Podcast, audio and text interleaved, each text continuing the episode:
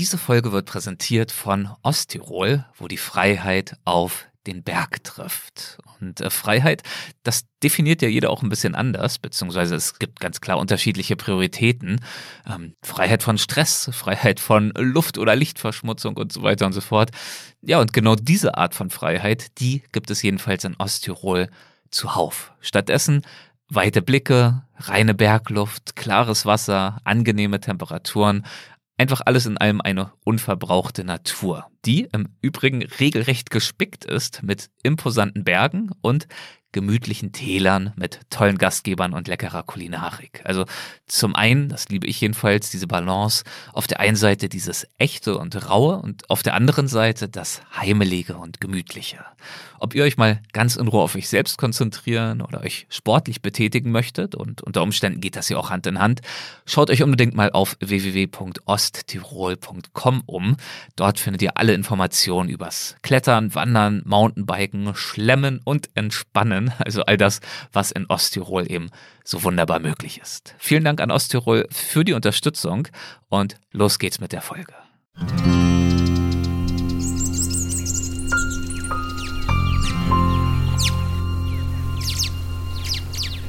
Langsam taucht die aufgehende Sonne alles in ihr goldenes Licht und erhält auch das Innere unserer Zelte. Dazu das Konzert der Vögel in den Baumkronen über uns. Es ist die perfekte Art, geweckt zu werden. Guten Morgen. Guten Morgen. Guten Morgen. Guten Morgen. Gestern Morgen. Heute Morgen. Das denn, ich wollte dich fragen, ich war heute früh mal, oder heute Nacht, mal austreten. Ich habe mich gewagt bis an den allerersten Busch ran. Und so gefühlt in 50 Metern Entfernung ein ziemlich energisches Knacken wahrgenommen. Stundenlampe natürlich direkt eingeschaltet, nichts gesehen. Habe mich dann entschieden, doch erstmal sicherheitshalber weiter zu pinkeln. Aber bin dann auch schnell wieder ins Zelt zurückgehuscht. Habe von dort aus dann nochmal weiter gelauscht und es knackte weiter. Und das waren jetzt keine Vogelfüßchen, die auf irgendwelche Zweige tapsten, sondern es klang schon etwas brachialer. Was könnte das gewesen sein? Ja, wir sind auch wach geworden, beziehungsweise ich bin von meinem Zeltnachbarn auch wach gemacht worden. Und äh, es sind tatsächlich Elefanten durch unser Zeltlager durchgelaufen, beziehungsweise ganz, ganz nah dran. Keine 20, 30 Meter davon entfernt. Die haben sich hier an den Büschen drumherum gelabt. Meine Güte. Davon habe ich nichts mitbekommen. also ich habe geschlafen. Ja. Wir können ja mal gucken, ob wir irgendwelche Spuren entdecken gleich. Genau, das können wir auf jeden Fall gleich gerne mal machen. Ich war schon ein bisschen neugierig und habe selber mal nachgeschaut. Also daher weißt du auch, sie waren es dann wohl. Genau, daher weiß ich sowieso, dass sie es waren und vor allem auch, wie nah sie dran waren ja. und äh, wie viele es waren. Eieiei. Das war ja dann doch äh, im Nachhinein nochmal aufregender, als ich es im, im Moment wahrgenommen habe. Ja, also ich hätte mich in dem Moment, wo du draußen gewesen bist, nicht rausgefragt. hm, naja, das ist, dann das ist dann der Vorteil der Ignoranz. Ne? Dann kann man auch so einen Moment in Unheimlichen genießen, ohne sich wirklich bewusst zu sein, was da für eine Gefahr lauern könnte. Genau. Wir haben natürlich hier im Camp auch immer die Maasai, die auf uns aufpassen. Die kennen das hier alles. Ähm, gestern Nacht habe ich auch einen von denen gesehen mit einer Taschenlampe herlaufen. Also die haben uns im Blick, auch wenn wir das nicht so mitbekommen und äh, würden natürlich im Notfall dann einschreiten. Wahrscheinlich uns mehr im Blick als die Elefanten. Ne? Also wir sind der größere Gefahrenfaktor für uns selbst. Auf jeden Fall, wir sind das Risiko hier. Ja, wir kommen den Elefanten immer näher, habe ich das Gefühl. Ja, also jetzt haben wir wirklich langsam alles durchgemacht, aber immer noch keine gesehen. Aber das kommt jetzt schon noch. Wie sich herausstellt, waren die Elefanten offenbar nicht nur letzte Nacht hier unterwegs, sondern kommen öfter her. Denn einiger Elefantenkot, der in der Nähe liegt, ist mehrere Tage alt und gänzlich trocken. Die Maasai, die die Nacht bei uns am Lager verbracht und ein wenig mitgeholfen haben, nutzen ihn, um ein kleines morgendliches Feuer zu entzünden. Traditionell mit Feuerbohrer, also mit einem hölzernen Stab, den sie händisch, also in diesem Fall ohne Feuerbogen, so schnell hin und her in ein flaches Holzstück drehen, dass durch die Reibungshitze glühender Holzstaub erzeugt wird, der dann den Elefantenmist zum Brennen bringt. Okay. Nachdem der Kaffee über dem Feuer erwärmt wurde, frühstücken wir. Außerdem zeigt mir Dustin die Spuren unserer nächtlichen Besucher, die er ja bereits erkundet hat. So, Dustin, wo hast du denn hier heute Morgen schon die Elefantenspuren gesehen? Ja, also wenn wir hier einmal ums Zelt rumgegangen sind, ja. dann sieht man hier an diesem recht staubigen Ort, das ist ja alles recht staubig, hinter den Büschen, Einmal ganz, ganz frische Spuren, die man ja da dran sieht. Oh, wow. Das, Okay, das, das ist wirklich nah am Zeltlager. ähm, an denen sieht man, also man sieht ja diese ganz feinen Strukturen, den Ja. Fingerabdruck, über den ihr ja auch schon geredet hattet. Genau. Ja, man sieht auch vor allem verschiedene Spuren, Ja. weil einmal Große und ein- kleine hier, ne? großer und kleiner und vor allem aus verschiedenen Richtungen kommend. Ja. Also hier war wirklich eine kleine Familie am Berg. Also wir kommen ihnen wirklich immer näher, beziehungsweise sie uns. Am Ende sind die ja diejenigen, die entscheiden. Genau, das ist eben das Schöne hier. Die Tiere können entscheiden, ob sie uns sehen wollen oder ob sie wollen, dass wir sie sehen. Na, mal schauen, wie sie sich heute entscheiden. Mit dieser Frage im Sinn brechen wir etwas später erneut auf. Na Lydia, fühlt sich gerade auch ein bisschen wie in Südtirol? Ja, hört sich so an, ne? Hier ist schon wieder das äh, Südtiroler Herzupirzel am Start. Waren wir auch gemeinsam unterwegs vor ein paar Jahren für eine Trilogie? Genau, richtig. Und jetzt klingt es genauso. Wenn man allerdings die Augen aufmacht und sich umguckt, sieht es ein bisschen anders aus. Oh ja. Aber ähm, was, was bimmelt hier gerade so? Das sind Schafe. Äh, das ist äh, ein Schafshirte mit seinen Schafen, die hier alle rumrennen. Also einer der Maasai, der hier Genau. seine Herde richtig. durch die Gegend treibt. Der lief eben auch da hinten durch den Busch mit diesem typischen rot karierten Tüchern, die die immer anhaben. Ja. Und der treibt die hier jetzt gerade durch. Und äh, Das Bimmeln erleichtert ihm natürlich, logischerweise, sie zu finden, aber hält wohl auch zum Beispiel die Elefanten auf Abstand, Genau. die dieses Gebimmel eben nicht so mögen. Und das ist wohl scheinbar auch angebracht, weil du, Erik, läufst jetzt gerade mitten auf einer Elef ganz, ganz frischen Elefantenspur. Ja. Wo man auf dem Boden eben nicht nur die Abdrücke der Vorderfüße sieht, sondern immer mal auch wieder so eine Linie, wo der Rüssel tatsächlich äh, mitgeschliffen wurde. Genau. Und was man auch äh, jetzt, weil die so super frisch sind, äh, sehr genau sieht, ist, dass das wirklich wie ein Fingerabdruck ist. Ne? Man sieht jetzt die ganzen äh, Linien, die die unter den Füßen haben, mit denen man sie eben auch äh, unterscheiden kann anhand Ganz- ihres Fußabdrucks. Ganz feine Ederung. Aber ich habe das Gefühl, heute ist es soweit. Heute gibt es die Elefantenbegegnung. Achso, ich dachte, heute wird gejammert. Aber so. wahrscheinlich passiert beides. Das Jammern soll natürlich auch nicht nur äh, zum Selbstzweck sein, das ist auch klar. Also mir wäre dann schon auch wichtig, dass es dir auch wirklich schlecht geht. Ja, ja, genau. Also, äh, aber da braucht es noch ein bisschen. Aber natürlich beschäftigen uns nicht ausschließlich die Elefanten. Wir sehen jetzt eine ganze Pavian-Familie. In, in den einen sind wir jetzt fast reingerannt. Da Ja, sind der wir hat jetzt sich so hinterm einem Gebüsch Genau. versteckt. Dann ist der erschrocken. Jetzt laufen sie alle darüber. Aber ich bin immer noch der Meinung, in diesem einen Baum sitzt auch noch einer. Lydia erzählt allerdings, dass sie keine große Pavianfreundin sei. Sie habe zu viele Erinnerungen daran, wie sie im Kölner Zoo den Pavianfelsen betrachtet und dabei immer wieder beobachtet habe, wie gemein die Affen zueinander seien. Doch dann Gut, also die finde ich jetzt doch sehr niedlich, muss ich sagen. Vor allem, weil hier eine Mutter mit ihrem Baby auf dem Rücken lang rennt. Mhm. Die tragen die Schwänze so ein bisschen wie so ein Fragezeichen. Also es geht erst hoch und dann runter.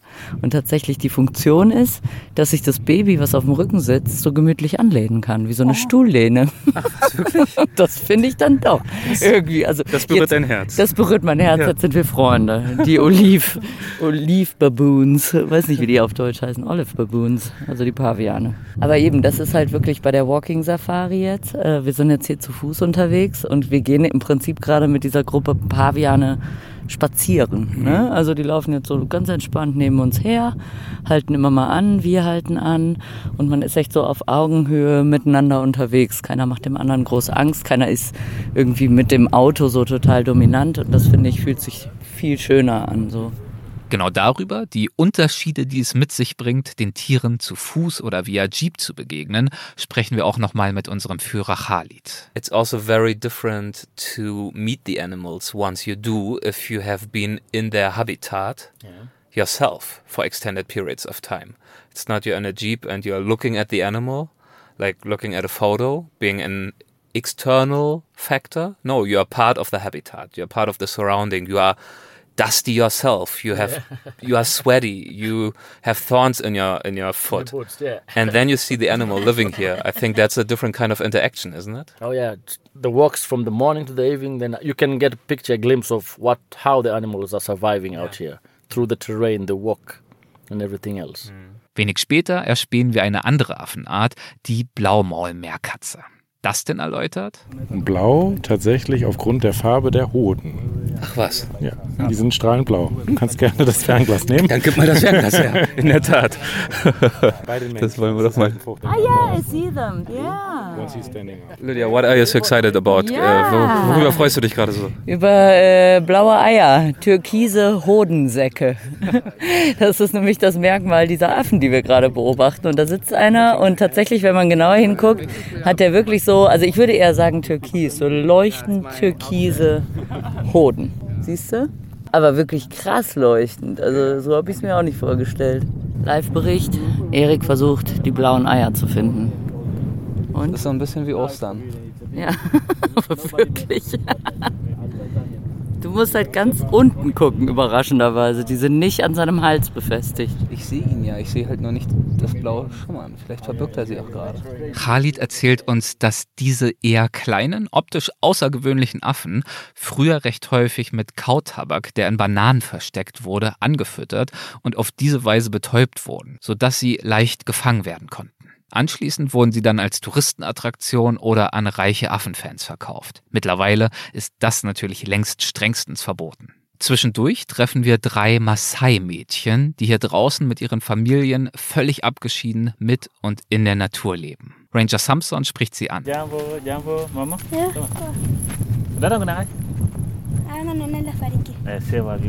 Sie bleiben stehen und neigen ihm zum Gruß jeweils die Stirn zu, die er in einer raschen, sanften Bewegung mit der Hand berührt.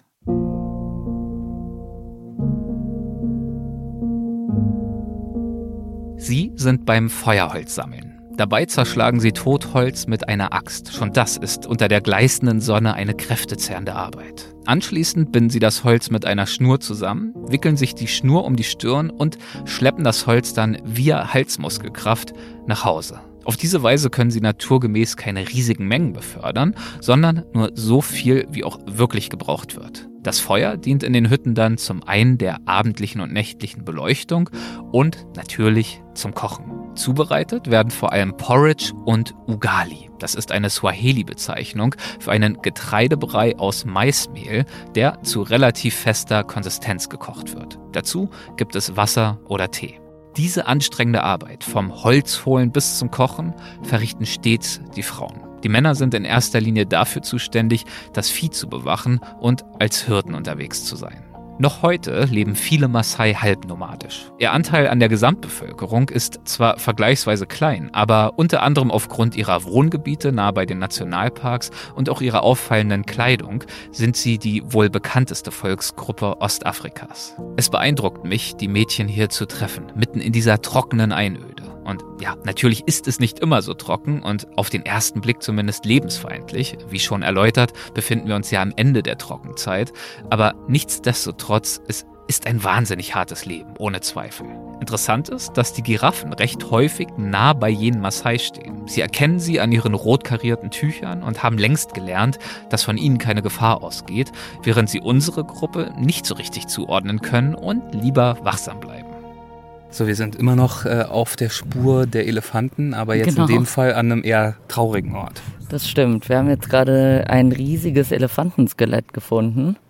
Also der Kopf, der geht so bis äh, auf Kniehöhe, ist wahnsinnig schwer. Cedric versucht gerade ihn hin und her zu rollen und das, obwohl er ganz viele Hohlräume hat. Also quasi was, fast wie so ein Bienenstock. Und ähm, tatsächlich ist dieses Skelett von einem Elefanten, der vor etwa zehn Jahren äh, von Wilderern erschossen wurde als das eben noch gängige Praxis war. Heute wird das äh, nicht mehr gemacht, aber eben ein Teil der Aufgaben von Rangern, wie Sam das ist, ist tatsächlich dann die großen Stoßzähne abzuschneiden, dass eben für die Wilderer überhaupt keine, kein Also, selbst wenn ein Tier äh, eines natürlichen Todes stirbt, werden diese Stoßzähne abgeschnitten von den Ja. Rangern und verbrannt, Ja. um zu verhindern, dass es irgendeinen Schwarzmarkt Genau, gibt, der da entstehen kann. das gar kein Interesse ist. Und äh, sie haben das dann auch, als äh, das Verbot eingeführt wurde oder als da äh, so eine große Aktion stattfand, haben sie das auch im Fernsehen gezeigt, wie das alles verbrannt wurde, um den Leuten eben zu signalisieren, hier, es lohnt sich nicht, es ist kein Markt mehr da.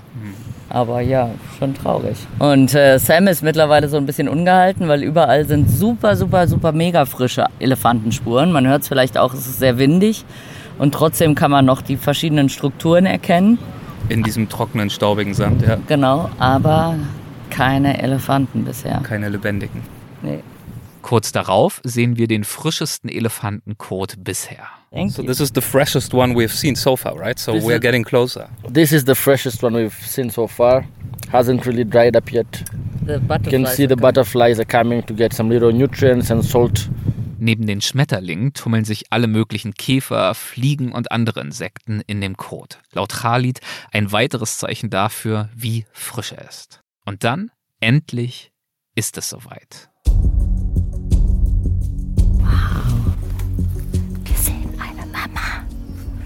Mit einem Baby, das versteckt sich aber hinter ihr gerade so ein bisschen. Und dann noch ein jüngerer Elefant, also drei Elefanten insgesamt. Was für ein Moment, was für ein Anblick. Drei Dickhäuter unterschiedlichen Alters, die uns bislang keinerlei Beachtung schenken.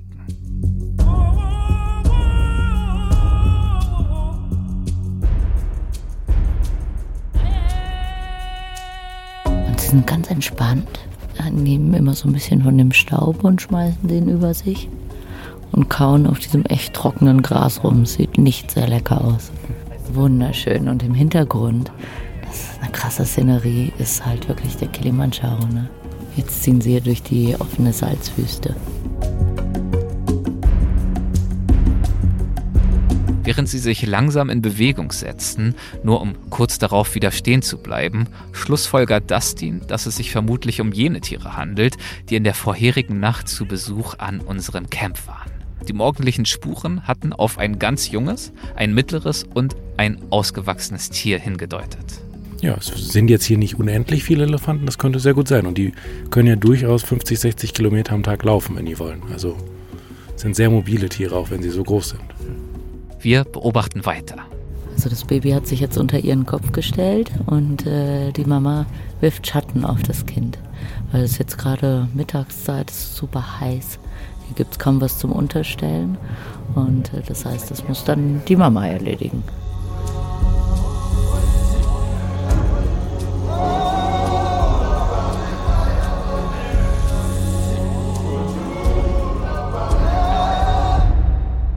Und jetzt hat sie den Rüssel. Das sieht ja geil aus. Weil ihr der Rüssel wohl ein bisschen schwer wurde, hat sie den so eingerollt auf ihren Stoßzähnen abgelegt. Ja, das hat Khalid uns vorhin erklärt, dass Ja, genau. gelegentlich der Rüssel manchmal etwas zu schwer wird. Oh, jetzt kommen sie auf uns zu. Jetzt riecht man sie auch. Genau, jetzt ist gerade mal der Wind drüber geweht zu uns. Jetzt sind wir deswegen auch recht leise, weil wir sehr nah an ihnen dran sind und sie wirklich riechen können. Man kennt es oft aus dem Zoo, aus dem Elefantenhaus. Und so ist es jetzt halt auch in der Wildnis. Und wie lautlos, ne? Also ich meine, liebe Hörende, bitte hören Sie, hier läuft jetzt, laufen jetzt gerade drei Elefanten lang. Man hört nichts, manchmal so ein leises Schlurfen. Und das war's dann aber auch jetzt das Schlagen der Ohren. Und Lydia, jetzt hast du so lange einer hoffentlichen Elefantenbegegnung entgegengefiebert. Jetzt Spricht die Wirklichkeit der Hoffnung, der Vorstellung, dem Wunschdenken. Das ist natürlich viel toller. Auf jeden Fall. Aber auch mit dieser Szenerie. Also die standen jetzt genau vor dem Kilimanjaro. Ich meine, super krass. Und in dieser Salzwüste, die ein bisschen mühsam war zu durchqueren. Aber äh, als Bild ist das unglaublich. Der Elefant, im Hintergrund, dieser weiße Hintergrund. In Tansania gibt es eine der größten Elefantenpopulationen Afrikas. Nur in Botswana und Simbabwe gibt es noch mehr von ihnen. Im Jahr 1976 lag der Bestand in Tansania noch bei 316.000 Tieren. Doch der illegale Elfenbeinhandel verursachte seit den späten 1980er Jahren und dann vor allem von 2009 an eine starke Dezimierung der Population. Allein von 2009 bis 2014 ging der Bestand in Tansania um katastrophale 60 Prozent zurück, auf dann nur noch 43.000 Exemplare. Besonders im touristenarmen Süden des Landes wurden viele Elefanten abgeschlachtet, während die Tourismuseinnahmen in den nördlichen und nordöstlichen Gebieten zumindest dabei halfen, die dortigen Tiere zu schützen. Seither hat die Regierung gegengesteuert. Über einige Maßnahmen haben wir ja schon mit Samson und Khalid gesprochen. So konnte die Zahl seither nicht nur stabilisiert, sondern sogar auf nun immerhin wieder rund 60.000 Tiere erhöht werden. Auch Cedric ist begeistert, jetzt endlich einige Elefanten zu Gesicht bekommen zu haben. I feel like this moment was, of course, surely coming, but we've been building, building, building up to it.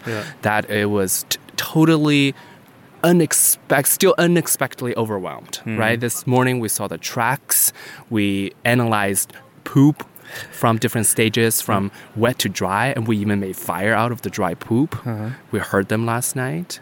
We saw that one. We saw us, yes, we saw a dead one.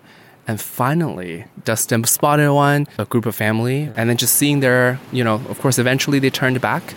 Uh, their back uh, against us, and then start slowly walking away um, to uh, keep eating uh, f- for the rest of the day. I, I learned that they eat about 18 hours a day and takes breaks here and there, uh, just for 20 minutes at a time. It's very impressive because it's it's very dry, very hot here. Not the luscious pasture, you would say, but they are able to find these, to our eyes, to my eyes, almost dried out plants, but able to use their nose, their trunk to pull them out from the ground and I guess to eat the still healthy roots that is uh, rich with water down there. Uh, they have to do that for 18 hours a day. Yeah, with no overtime pay. and it's, you know, it's one one of animals that probably everybody has already seen them before in the zoo, right? Elephant is it's not the most exotic animal out there. We know what their one looks like. We probably drawn them as a child. We've seen them on TV. Therefore, in many ways, it is a familiar animal to us, to me. But the moment felt utterly out of this world to meet them face to face and in such a short distance in the most unexpected way because you just don't know when they're going to show up or you may not see them. And just try to imagine what it's like to lead her to children trying to find food in this wide and endless desert with no end to be seen. I really felt like a, a switch has switched on in my mm. body. I feel like this is going to be one of those defining moments where i fall in love with safari Nach derlei Höhepunkten folgen natürlich unweigerlich auch wieder Tiefpunkte. Wie zum Beispiel Lydias Moderationsversuche, nachdem ihr Hirn längst von der unbarmherzigen Sonne gebraten wurde. Hier stehen wir gerade vor einem Giraffenkadaver. Es ist ein, äh, ein Giraffen. Äh, es ist leider sehr heiß, deswegen sind die Wörter ein wenig verdreht. Auf, auf, es ist der Leichnam einer Giraffe, ein Giraffenkarkes, ein Giraffen. Ich würde dir es- helfen, aber ich äh, Ja, es genieße es, ist- gerade es auch, ist- dich Ja, strugglen zu sehen. Vielen Dank. Es ist auf jeden Fall sehr heiß und äh, Sam hat jetzt gerade auf der völlig vertrockneten Haut dieser äh, äh, dieser Übrigbleibsel der der Giraffe, Das ist ein Trauerspiel. das was übrig Dafür haben wir äh, Lydia übrigens hat er mitgenommen. drauf getrommelt. Ja, dass mal irgendwie so inkompetent rumgestottert wird. Ja, es ist jetzt, es sind noch drei Gehirnzellen übrig, also mehr nicht. Sorry. Das heißt, wie viel hast du jetzt verloren? Nicht, nicht so viel. Ne? das Idiot. gefällt dir Aber guck mal, hier sieht man die äh, Hufe dann auch. Jetzt haben wir die Abdrücke schon so oft gesehen. Ja.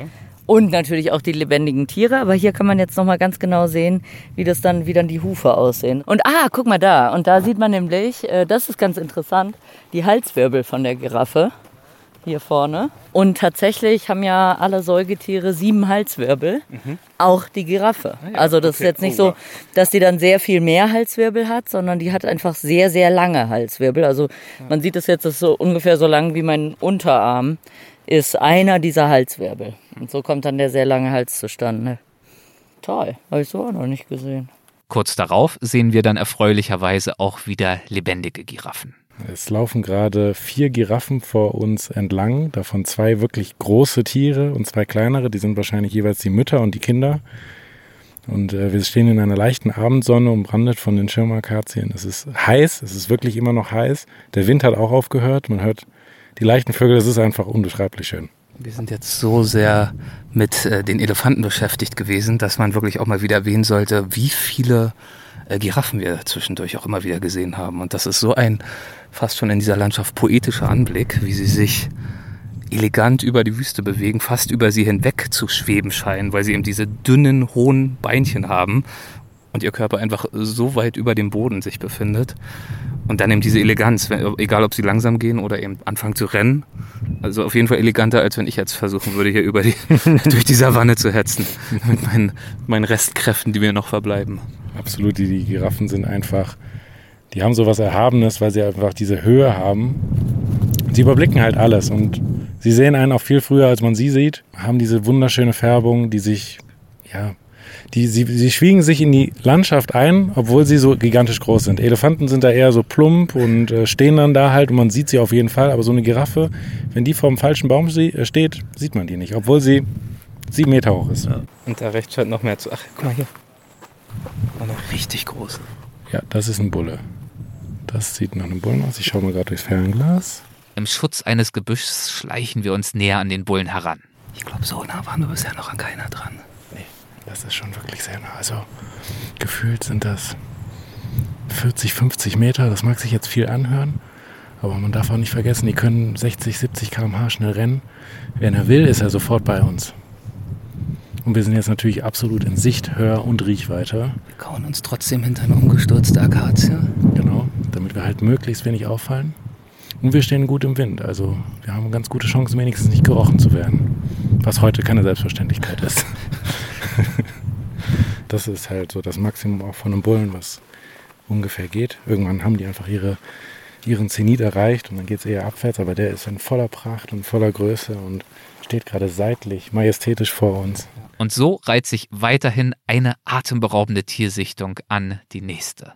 Zwischendurch erspähen wir immer wieder Thompson-Gazellen, Grand-Gazellen, Paviane und andere Affen, Zebras und so weiter und so fort. Also man muss wirklich sagen, heute ist die Formulierung, die Wüste lebt, richtig, denn es ist wüstenartig trocken, aber viel Leben trotz der Trockenheit.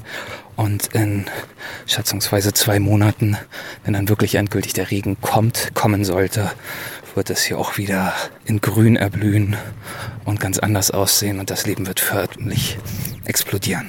Stunde um Stunde führen uns unsere Guides Khalid und Samson in einem langgestreckten Zickzack durch die Savanne. Klar, am Stand der Sonne sowie am Kilimanjaro, der sich am Horizont erhebt, lässt sich die Himmelsrichtung ziemlich problemlos ablesen. Aber dennoch beeindruckt mich, dass wir in dieser weiten Landschaft am Abend exakt an jener Stelle ankommen, die für unser Nachtlager auserkoren wurde und an der unser Team, das mit den Jeeps vorausgeeilt ist, bereits das nächste Camp errichtet hat. Cheers! Cheers, guys! Dort lassen wir den Tag schließlich erschöpft, aber glücklich ausklingen. Während alles in Dunkelheit versinkt und ein blutroter Mond aufsteigt, versammeln wir uns am Lagerfeuer. Lydia und Dieter zücken ihre Ukulelen. Here comes the sun. Here comes the sun, and I say it's alright. Etwas später gesellt sich auch das gesamte einheimische Team zu uns, das uns all die besonderen Erfahrungen ermöglicht hat.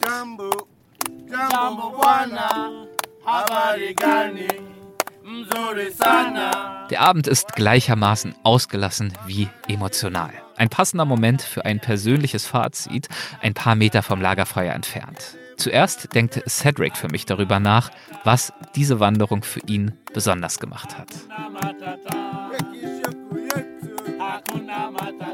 I think that it's the sense of discovery because you really don't know what you're going to run into. It could be the very next moment a whole herd of gazelles and monkeys popping out randomly on a tree, or it's just the infinity of the hostile desert. You don't hear a single engine roaring. The only sounds you hear are sounds of nature. Uh, and being completely immersed in that for three days, cut off from the internet, it really feel, felt like a luxury. Lydia erinnert sich mit Blick auf die vergangenen Tage vor allem an ein Gefühl.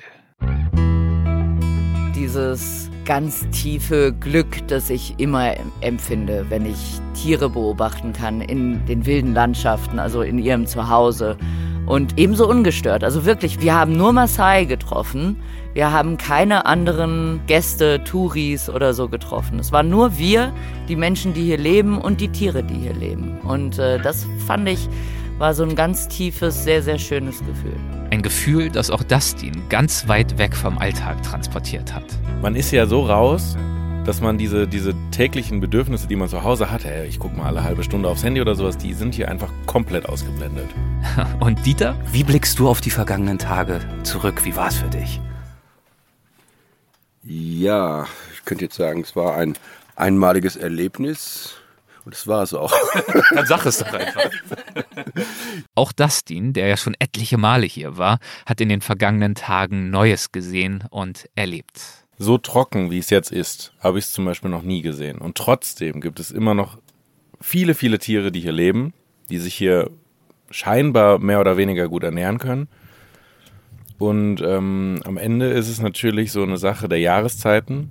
Ähm, die habe ich jetzt noch nicht alle durch. Also ich war zum Beispiel noch nie in der Regenzeit. Es gibt so viele, unendlich viele Gründe, sich diese Landschaft nochmal anschauen zu können. Jedes Mal eine ganz andere Welt, die sich hier auftut, oder? Je nach Jahreszeit. Genau, also in einem Monat ist jetzt hier aus dieser recht staubigen Landschaft, wo wirklich kaum, kaum was Grünes auf dem Boden ist, wird eine Blumenwiese entstehen. Und das, äh, das ist auf jeden Fall nochmal auf meiner Bucketlist. Und nochmal Dieter. Wie ich schon eingangs sagte, dass ich äh, all diese Tiere und Umgebung eigentlich nur aus Büchern kenne oder aus Filmen. Und wenn man aber wirklich hier ist, dann äh, fühlt man sich wirklich wie in einer anderen Welt, ja. Über diesen Umstand, dass wir uns wie in die Bücher und Filme hineinversetzt fühlen, aus denen wir die Landschaften kennen, die wir durchschritten haben, spricht später auch Lydia. Was ich wirklich bemerkenswert finde, und äh, das merke ich jetzt gerade, wo wir hier so sitzen, äh, Nachdem das am Anfang tatsächlich so ein bisschen so diese Landschaft war, die man von außen eben von irgendwelchen Tierdokumentationen oder so kennt, fühlt es sich jetzt an wie eine Landschaft, die einem wirklich nahe gekommen ist. Und ich glaube, das wäre wirklich anders, wenn wir mit dem Auto hier einfach, oder ich bin sicher, das wäre anders, wenn wir hier mit dem Auto einfach durchgefahren wären, weil wir haben jetzt wirklich alles mal ganz genau angeguckt. Wir haben die Blätter der Bäume angeguckt, teilweise gegessen. Ne? Wir wissen immer noch nicht welche genau. Genau, wir haben uns den Boden sehr, wir haben uns alles ganz genau angeguckt und es fühlt sich jetzt sehr viel näher an. Also es fühlt sich an wie eine Landschaft, die man kennt, ja, also äh, durch die man durchgelaufen ist und die eben nicht mehr dieses Klischee nur erfüllt, das man eben aus den Naturfilmen kennt.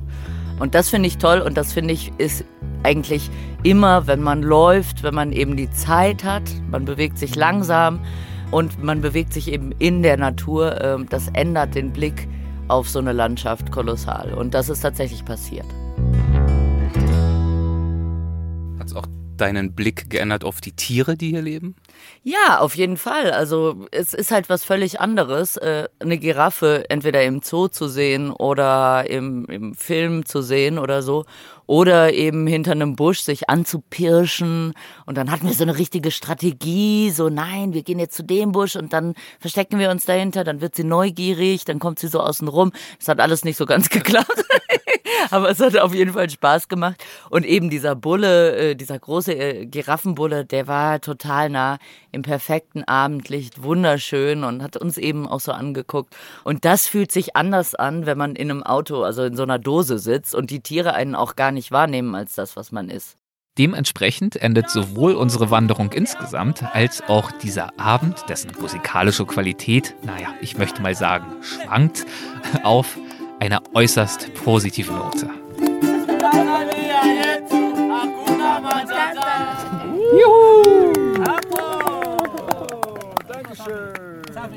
Noch schöner als die Erinnerung ans bereits Erlebte ist das Wissen, unsere Reise geht weiter. Der Anblick des Kilimandscharos hat uns bis hierher begleitet und auch im nächsten Reiseabschnitt wird der Vulkan präsent bleiben, wenn auch auf andere Weise. Bei Kilimanjaro ist einer der Gründe, warum die Serengeti, welche relativ weit weg von uns ist, knapp 200 Kilometer, überhaupt existiert, da beim Ausbruch damals sehr viel, ähm, sehr viel Nährstoffe frei geworden sind, wie bei allen Vulkanen. Und die sind dann vom Wind rübergetragen worden zur Serengeti. Nur dadurch kann überhaupt dort so, ein, so eine große Vielfalt an Pflanzen und vor allem so eine große Vegetationsdichte herrschen. Also auf in die Serengeti. Was wir dort erlebt haben, erfahrt ihr demnächst hier bei Weltwach. Jetzt aber heißt es erst einmal Abschied nehmen von diesem Teil der Reise, von diesem Teil Tansanias und von unserem Team hier. It was my pleasure at the maximum. That- It was my pleasure. I hope you enjoyed it, and I really enjoyed it. Yeah. If you had fun, I had Absolutely, fun. That's the best great. part of me guiding around. Also, vielen Dank an unseren Guide Khalid, den wir hier gerade gehört haben, an Ranger Samson, an das gesamte Camp-Team und natürlich an Klügerreisen, die den Trip für uns organisiert und ermöglicht haben. Wenn ihr einmal Ostafrika auf eine ähnliche Art und Weise kennenlernen möchtet, dann schaut unbedingt auf www.klüger-reisen.com vorbei. Und auch wenn es euch vielleicht eher in die Stan-Länder oder auch in den Orient zieht, seid ihr bei Klüger Reisen bestens aufgehoben. Wirklich ein toller Partner für Individualreisende, die kompetente und nicht zuletzt auch klimaneutrale Unterstützung bei der Organisation und Durchführung ihrer Reise wünschen. Dustin Klüger habt ihr ja in diesen Folgen kennengelernt und auch seine Eltern Birgit und Romeo, die das Unternehmen leiten, sind wahnsinnig warmherzige und sachkundige Menschen und mir mittlerweile auch persönliche Freunde, sodass ich wirklich guten Gewissens sagen kann, bei ihnen seid ihr in besten Händen. Und falls ihr noch mehr tierische Geschichten von und mit Lydia hören wollt, dann vergesst natürlich nicht den Tierisch-Podcast zu abonnieren, falls ihr das nicht ohnehin schon längst gemacht habt. Also dann, vielen Dank fürs Mitreisen, macht es gut und bis zum nächsten Mal. Euer Erik.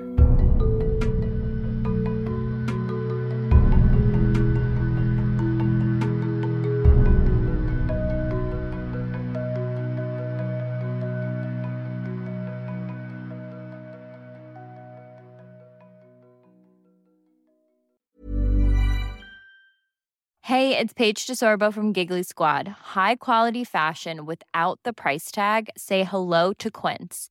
I'm snagging high-end essentials like cozy cashmere sweaters, sleek leather jackets, fine jewelry, and so much more. With Quince being 50 to 80% less than similar brands. And they partner with factories that prioritize safe, ethical, and responsible manufacturing. I love that. Luxury quality within reach. Go to quince.com slash style to get free shipping and 365 day returns on your next order. Quince.com slash style. Mom deserves the best, and there's no better place to shop for Mother's Day than Whole Foods Market. They're your destination for unbeatable savings, from premium gifts to show-stopping flowers and irresistible desserts. Start by saving 33% with Prime on all body care and candles. Then get a 15-stem bunch of tulips for just $9.99 each with Prime. Round out Mom's menu with festive rosé, irresistible berry chantilly cake, and more special treats. Come celebrate Mother's Day at Whole Foods Market.